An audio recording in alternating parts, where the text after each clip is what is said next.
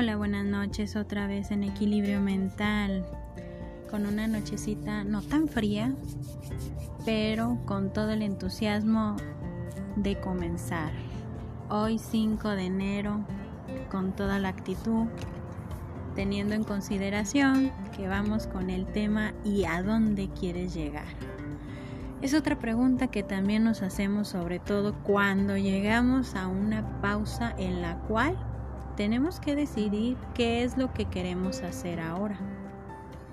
¿A dónde queremos llegar? ¿Con quién queremos llegar? ¿Y por qué queremos llegar a determinado lugar? En esta parte nos ponemos a reflexionar qué es lo que tengo en este momento para poder llegar lejos cuáles son las lecciones de vida que están enfrentando, qué situaciones son las que he asimilado y qué situaciones son las que me hacen falta asimilar y cuáles son las que quiero ignorar por no saber cómo enfrentarlas, por no saber qué necesito hacer para resolverlas.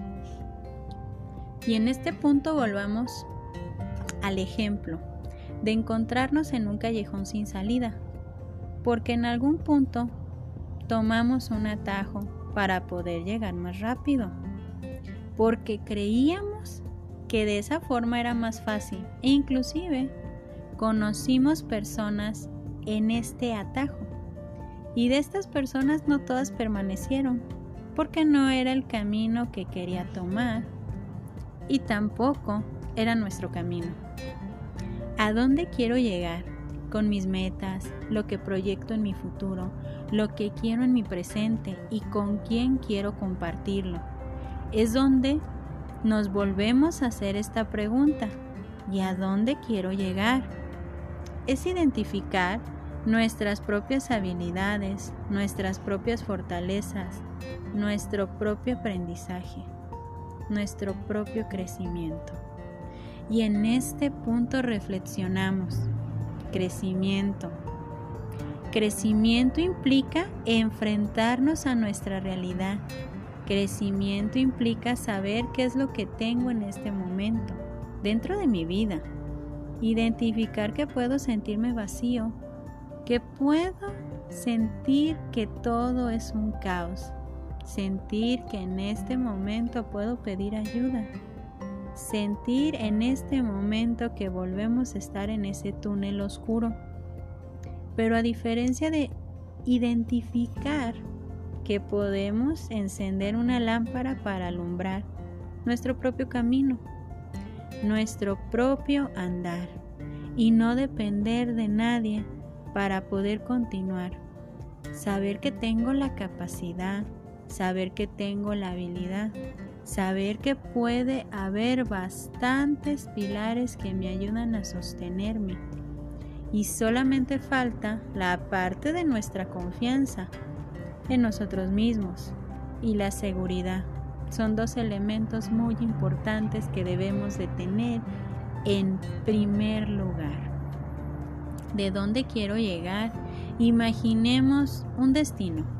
Imaginemos la aventura Imaginemos el tipo de equipaje que podemos llevar con nosotros y si nosotros hablamos de una analogía, imaginemos que vamos a ir a la playa. ¿Qué necesitamos tener? ¿Qué necesitamos llevar? Pero también, ¿qué necesitamos antes de planear todo esto? ¿A qué tipo de lugar quiero llegar? ¿Cuántos días voy a estar? cuánto dinero tengo, con quién lo quiero disfrutar, dónde quiero comer, qué es lo que quiero hacer. Toda esta parte es ir planeando. ¿Y a dónde quiero llegar? Planeando nuestro propio destino. Es igual que un viaje.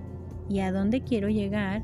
Es la parte de entender que de mí y solo de mí depende el camino, el trayecto y de mí depende si lo disfruto o simplemente me tiro al suelo a lamentarme por lo que no pudo suceder en ese momento.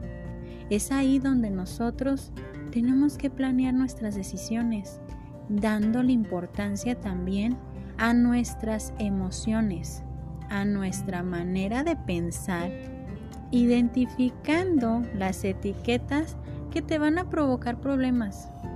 Esas etiquetas negativas, aquellas que te imposibilitan a poder continuar un trayecto, porque dudamos de nuestra propia confianza y seguridad y hay que planear entendiendo que soy una persona que siento, que pienso y que puede actuar. Y sobre todo, que quiero darme la oportunidad de seguir mi propio camino. Y aquí hay un silencio. ¿Qué camino quiero elegir? ¿Hacia dónde quiero llegar? Hay que reflexionar. ¿Y a dónde quiero llegar?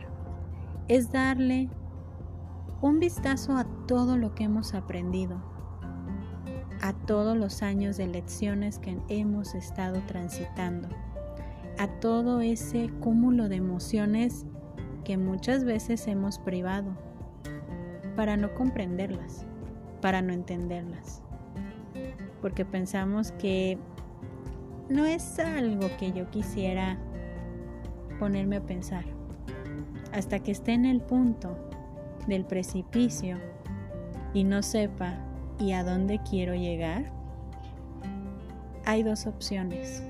Quedarte al borde de ese precipicio aterrado